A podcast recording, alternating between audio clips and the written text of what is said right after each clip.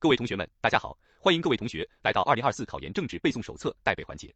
今天是我们带背的第十六天，也是我们进入到新思想的第五天，还有一天，我们的新思想就带背完成了。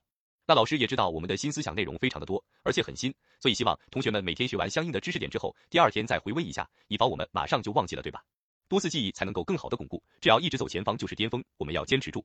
同学们，那今天我们带背内容是第十章、第十一章和第十二章三个章节内容会比较多，但是还好的一点就是侧重点很强。比如说第十章和第十二章与时政热点的结合度是很深的，所以那些重点部分，老师会大家进行重点点播。那首先我们把书翻到第一百五十五页，进入到第十章，建设社会主义文化强国。那既然说到文化了，是不是意味着我们进入到五位一体的文化建设的知识点了？我们标注一下，指的是五位一体当中的文化建设。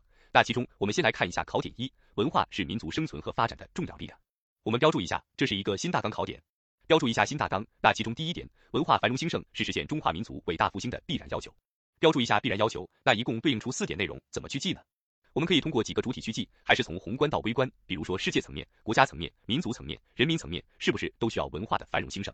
所以，我们来看一下最为宏观的，指的是世界层面需要对应的是我们的第四点。我们来看到括号四，文化繁荣兴盛是在世界文化激荡中站稳脚跟的前提基础。其实很好理解了，在这样一个激烈的国际竞争当中，谁拥有了强大的文化软实力，谁就能够掌握主动权，掌握话语权。所以，文化繁荣兴盛在世界层面是前提基础。那第二个层面指的是国家层面，我们来对应一下括号二，文化繁荣兴盛是建设社会主义现代化强国的应有之义。我们要知道，成为强国不光要有物质文明，还要有精神文明。所以，你看文化的繁荣兴盛体现出了精神文明的快速发展，所以它是强国的应有之义。那第三个层面指的是民族层面，对应的是我们的括号一，文化繁荣兴盛是实现中华民族伟大复兴的精神支柱，这个很好理解。你看我们的中华民族，中华文化是为我们的中华民族生生不息壮大提供了非常丰富的滋养的，所以它是其精神支柱。那最后一个微观层面指的是人民层面，标注一下括号三，文化繁荣兴盛是满足人民日益增长的美好生活需要的内在要求。所以怎么去记这四个内容？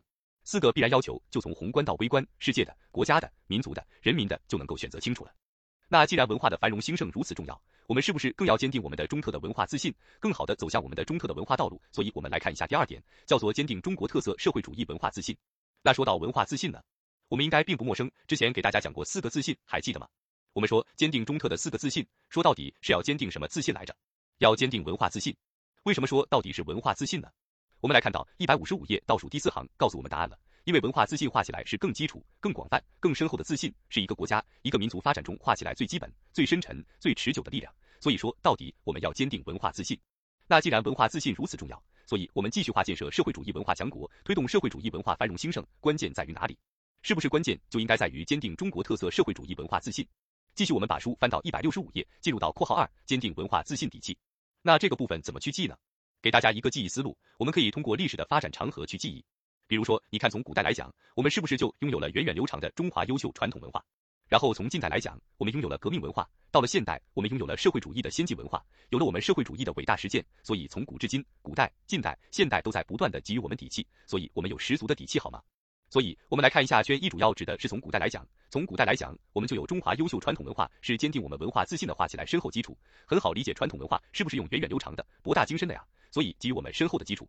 那第二个圈二，党带领人民在伟大的奋斗当中孕育了革命文化、社会主义先进文化，是我们坚定文化自信的画起来坚强基石。你看我们的革命文化也好，社会主义先进文化也好，是不是都是经历过斗争的、经历过奋斗的洗礼的？所以我们的文化是一种坚韧不拔的文化，所以给予我们坚强基石。那最后一个很好理解了，我们在马原里面学过任何认识都来源于哪里啊？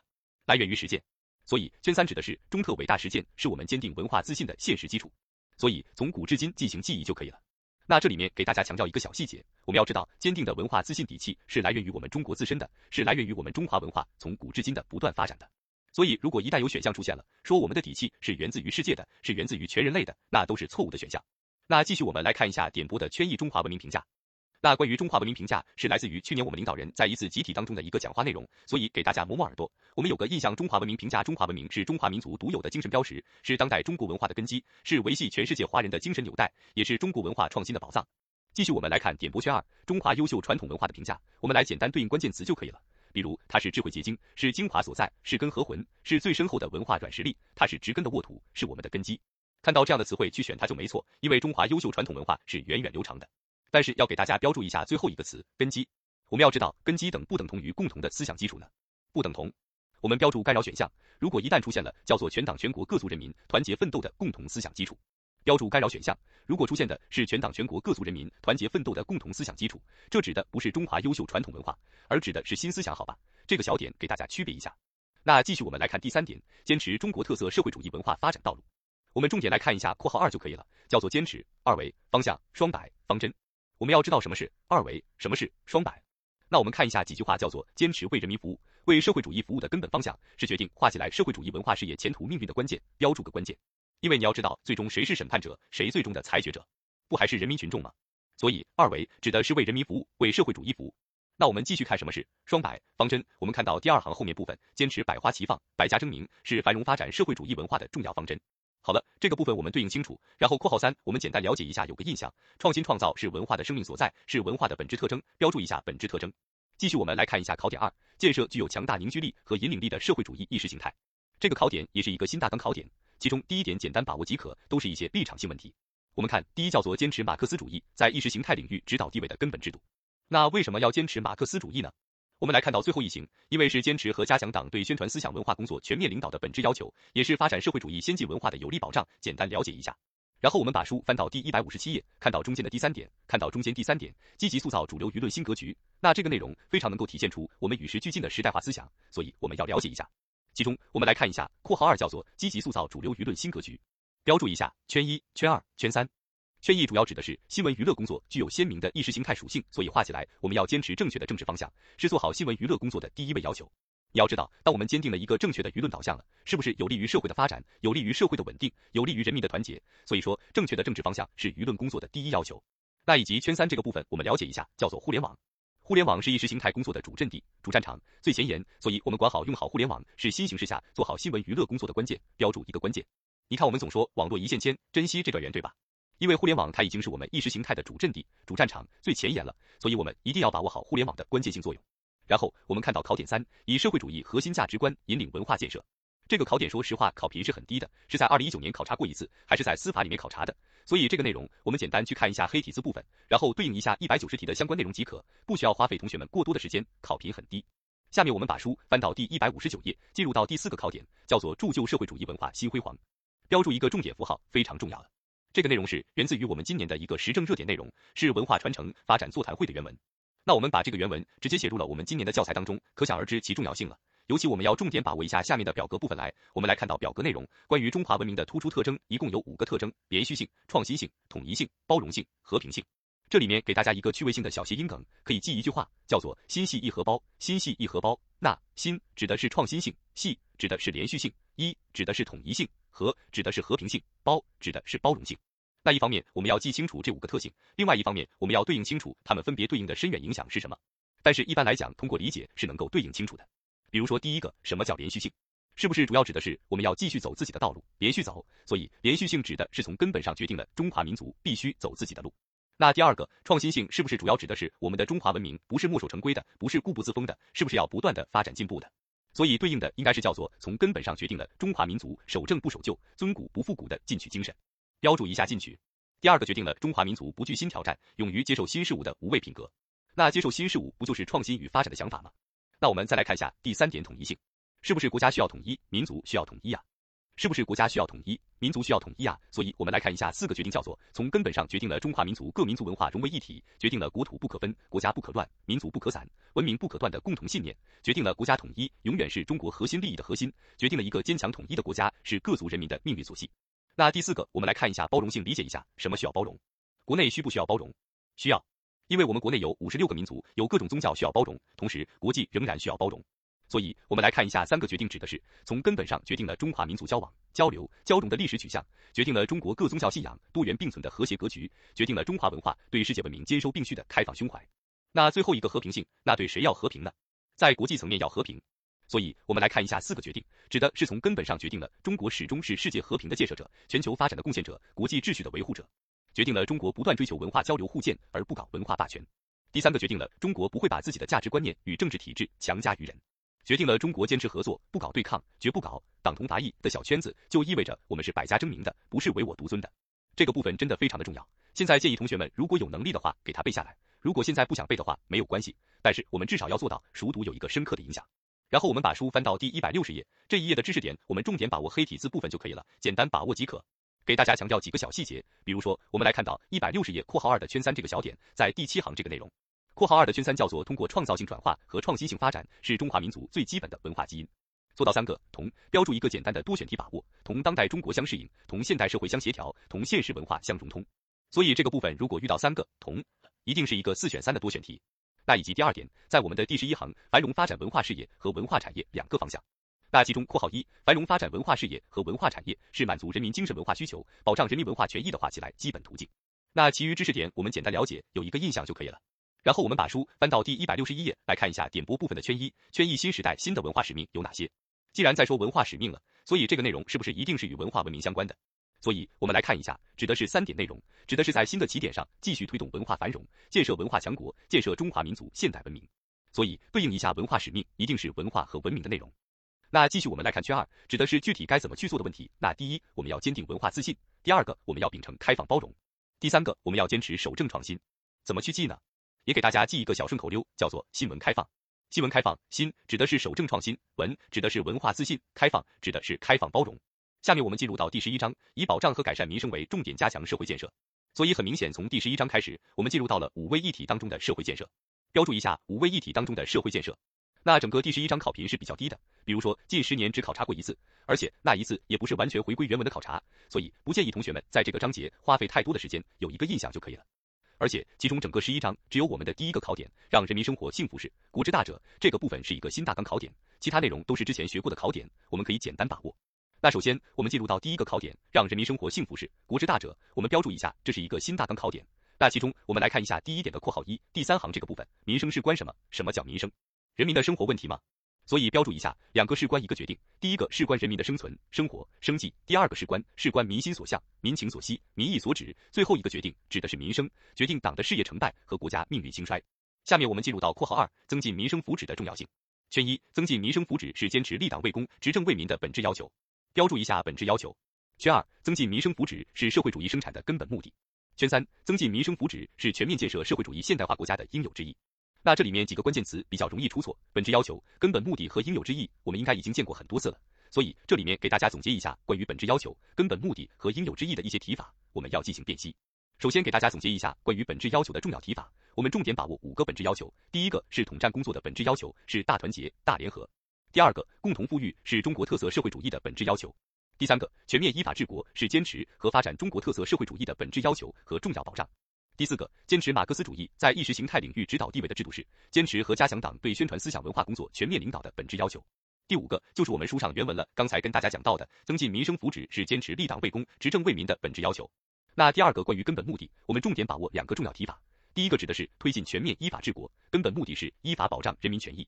第二个，增进民生福祉是发展的根本目的，是社会主义生产的根本目的。最后一个关于应有之义的重要提法，给大家总结四个内容：第一个，人民民主是全面建设社会主义现代化国家的应有之义；第二个，文化繁荣兴盛是建设社会主义现代化强国的应有之义；第三个，依法治港治澳是全面依法治国的应有之义，是全面准确贯彻一国两制方针的必由之路。那第四个就是我们的书上原文：增进民生福祉是全面建设社会主义现代化国家的应有之义。然后我们把书翻到第一百六十二页来看一下第三个内容，坚持发展中增进民生福祉。那关于他们的关系，我们可以简单把握一下。我们标注一下，发展是解决民生问题的画起来总钥匙，民生是发展的画起来指南针。所以我们要正确把握民生和发展的关系，是保障和改善民生的重要前提。那他们的关系，我们了解两个黑体字部分。圈一，发展是改善民生的物质基础；圈二，抓民生也是抓发展。那其中我们来看一下括号二到括号五这几个小考点是比较容易混淆的，我们来辨析一下。其中，我们来看一下括号二，坚守底线，突出重点，完善制度，引导预期，是保障和改善民生的工作思路。我们标注一下工作思路，我们会理解一下。一般来讲，工作思路什么样的，是不是比较具体的、比较细节的？什么是底线？什么是重点？什么时候完成，都要搞清楚，对不对？所以这些内容指的是工作思路，是一个具体的开展内容。那继续看一下括号三，解决人民群众最关心、最直接、最现实的利益问题，是保障和改善民生的重中之重。这个很好理解，人们最关心的当然是最重要的。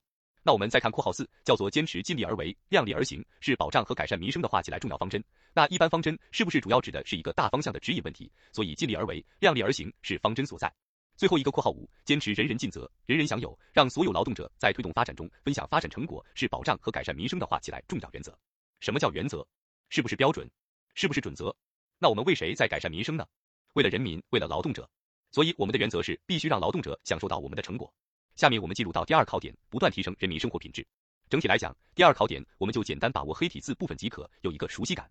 其中给大家重点对应一下几个关键词，我们来看一下一百六十二页最下面关于收入分配重要性，也就是我们括号一的第一句话，收入分配是民生之源，标注一下是改善民生、实现发展成果由人民共享的画起来最重要、最直接的方式。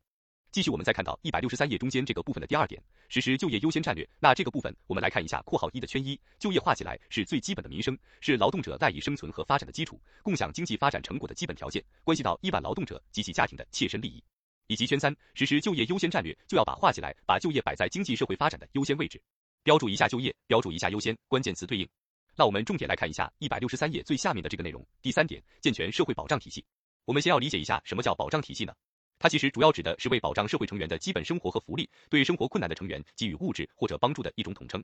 所以，如果一旦出现把社会保障体系与民族复兴根基相连接，或者国家强盛相连接，能不能选？不能选。因为保障体系在保持的是人们的基本生活，而复兴强盛程度是不一样的。好，这个小点我们理解一下。所以，我们来看到对应的关键词。我们来看到一百六十三页最下方圈二这个部分，我们了解一下。我们看到一百六十三页最后一行，社会保障是保障和改善民生、维护社会公平、增进人民福祉的画起来基本制度保障，是促进经济社会发展、实现广大人民群众共享改革发展成果的重要制度安排。那同时，这些关键词我们要标注一下，发挥着民生保障安全网、收入分配调节器、经济运行减震器的作用。所以我发现这些关键词是不是都体现一种基础的稳定的内容，对吧？所以这是关于保障的一个关键词对应。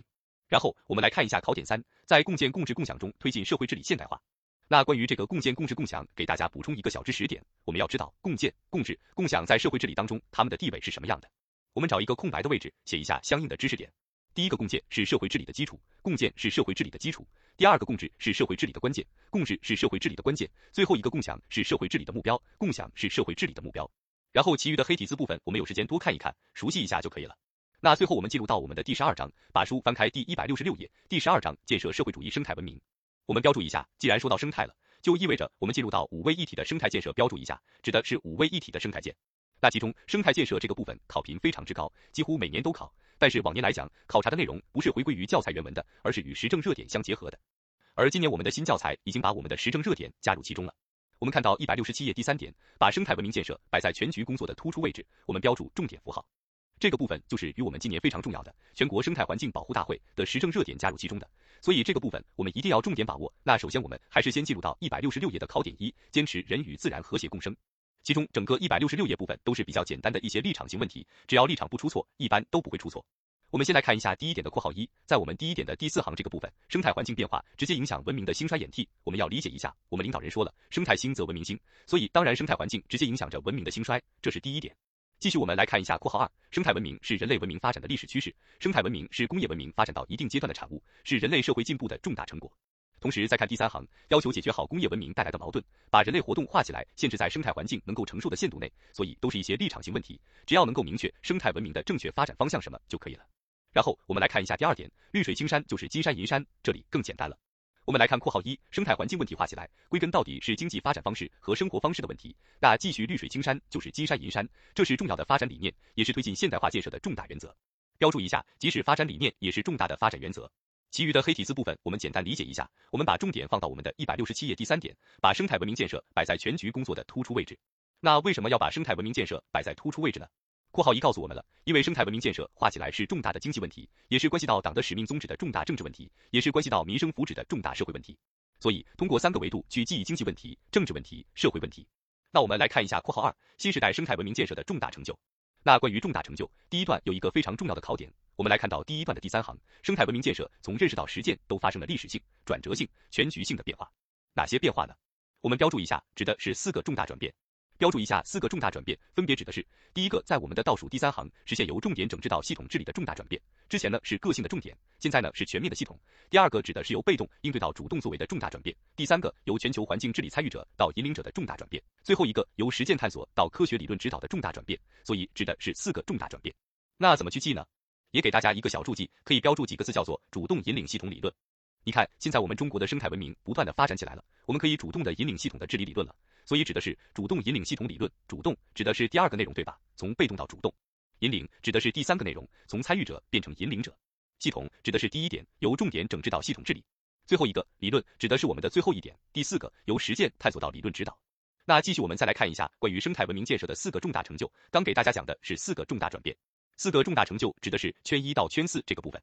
我们来看一下圈一，生态文明建设画起来战略地位更加凸显了。圈二，生态文明制度体系更加健全了，标注一下制度体系。圈三，污染防治和生态保护更加有力了，标注一下保护。最后一个美丽中国建设迈出重大步伐，标注一下重大步伐。总之，我们能够简单记忆即可。然后我们再来看一个小细节，在圈三这个部分看到污染防治和生态保护更加有力，其中出现了一个三条红线。我们来看一下，指的是优化国土空间开发布局，我们要坚守三条红线，指的是坚守生态保护红线、环境质量底线、资源利用上限。那怎么去记呢？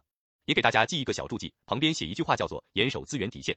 你看，我们要国土开发布局，要严守资源底线。严守指的是严守生态保护红线，资源指的是资源利用上限，底线指的是环境质量的底线。那同时，我们再来看一下重点的点播部分。这个点播内容也是来自于刚才给大家说的今年非常重要的生态的实证内容——全国生态保护大会的原文。我们来看第一句话：我国生态环境保护结构性、根源性、趋势性压力画起来尚未根本缓解，要标注一个上位。如果一旦在选项当中出现说我们这三个线的压力已经得到了根本性的缓解，一定是错误的选项。那以及后两句话也是一样的，我们重点来看一下正确表述是什么，指的是我国经济社会发展画起来已经进入加快绿色化、低碳化的高质量发展阶段，同时生态文明建设画起来仍处于压力叠加、负重前行的关键期。所以这几个重点词标注意一下，尚未得到根本缓解，已经进入到了高质量阶段，仍处于关键时期，好吗？不要出错。继续，我们把书翻到第一百六十八页，圈二这个部分也需要重点把握。继续推进生态文明建设，必须正确处理几个重大关系，一共有五大关系。第一个指的是两个高高质量发展和高水平保护的关系。第二个是重点攻坚和协同治理的关系，体现出两点论和重点论，对吧？那第三个自然恢复和人工修复的关系。第四个外部约束和内生动力的关系。第五个双碳承诺和自主形成关系，所以发现每对关系都是成对存在的，对吧？两个高重点和协同，自然和人工，外部与内生。双碳与自主是不是都是成对出现的？我们就按成对去记忆就可以了。好了，这是我们的第一个考点。那最为重要的还是我们的第三点，以及第三点下方的点播内容也都是非常重要的。下面我们进入到考点二、考点三这两个部分，我们简单把握即可。首先，我们来看一下考点二的第一点的括号一。第一点的括号一，绿色发展是新发展理念的重要内容，是不是很熟悉？新发展里面有什么来着？创新、协调、绿色、开放、共享嘛。所以绿色发展是其重要的内容。继续，我们来看一下第二行，坚持把绿色低碳发展作为解决生态环境问题的画起来治本之策。所以，怎么能够治其根本呢？通过绿色低碳得以实现。然后，我们来看括号二，加快形成绿色生产方式和绿色生活方式的举措怎么办的问题。这里面给大家一个小注记，我们可以记十个大字，叫做优化资源双碳保障行动。优化资源双碳保障行动。你看，人们通过不断的优化资源，更好的保障了我们这个双碳的行动得以实施，对吧？那优化主要指的是我们的圈一这一点，叫做加快推动产业结构、能源结构、交通运输结构等调整优化。所以指的是优化结构的优化。那第二个资源对应的是圈二，推进各类资源节约集约利用，指的是资源利用。那继续双碳指的是圈三，积极稳妥推进碳达峰、碳中和。所以双碳指的是碳达峰、碳中和。那同时保障指的是圈四，健全绿色发展保障体系。那最后一个行动指的就是圈五，坚持把建设美丽中国转化为全体人民自觉的行动，好吧？所以通过优化资源双碳保障行动，记住五个举措。继续我们来看第二点，坚持山水林田湖草沙一体化保护和系统治理。那这个部分，我们重点来看一下括号一的第一行，叫做强化国土空间规划和用途管控。你可以理解一下，我们中国的国土哪些空间需要规划呢？是不是最主要的还是关于我们乡村的和城市的国土到底该如何合理规划的问题，对不对？所以，我们看关于三条控制线，主要指的是划定落实生态保护红线、永久基本农田、城镇的开发边界三条控制线。所以，是不是主要指的是生态的问题、农田的问题，还有城镇的问题？所以这个小点一定要与刚才的三条红线，在刚才一百六十七页点播上面倒数第二行三条红线进行区别。刚才三条红线给大家记的一个注记，叫做严守资源底线。那这里面也给大家一个注记，翻回一百六十八页，看到三条控制线，标注一个注记，指的是保护农田开发。记住一个，保护农田开发，保护指的是生态保护红线，农田主要指的是永久基础农田。最后一个开发指的是城镇开发边界。所以你要记住规划的问题，主要指的是农田如何规划，城镇如何规划。所以通过保护农田开发，就记住了三条控制线。那具体我们该如何通过法制规定去要求我们的生态保护问题呢？我们来看到第一百六十九页第三点，上半部分第三点，用最严格制度、最严密法制保护生态环境。那怎么保护呢？我们来看第二行，我们要构建产权清晰、多元参与、激励约束并重、系统完整的生态文明制度体系。所以标注一个多选题掌握。怎么去记呢？也给大家一个小注记，叫做全员完整激励，就是我们大家伙都听完了我们这个课，全员完整的激励一波。那全主要指的是第一个产权清晰，元指的是第二个多元参与，激励主要指的是第三个激励，约束并重，最后一个完整指的是系统完整好吗？所以通过全员完整激励就记清楚了。那最后一个考点，共谋全球生态文明建设之路，这个考点简单把握即可，有时间看一看黑体字部分就可以了。好了，各位同学们，这就是我们今天的全部知识点了，内容还是比较多的，需要同学们好好理解，并且消化为自己的知识。建议同学们可以同时配合我们的一百九十题进行检验，看自己掌握到一个什么程度。最后，借用林清玄的一句话送给各位同学们：跨过去，春天不远了，我们永远不要失去发芽的心情。各位同学们，我们明天再见。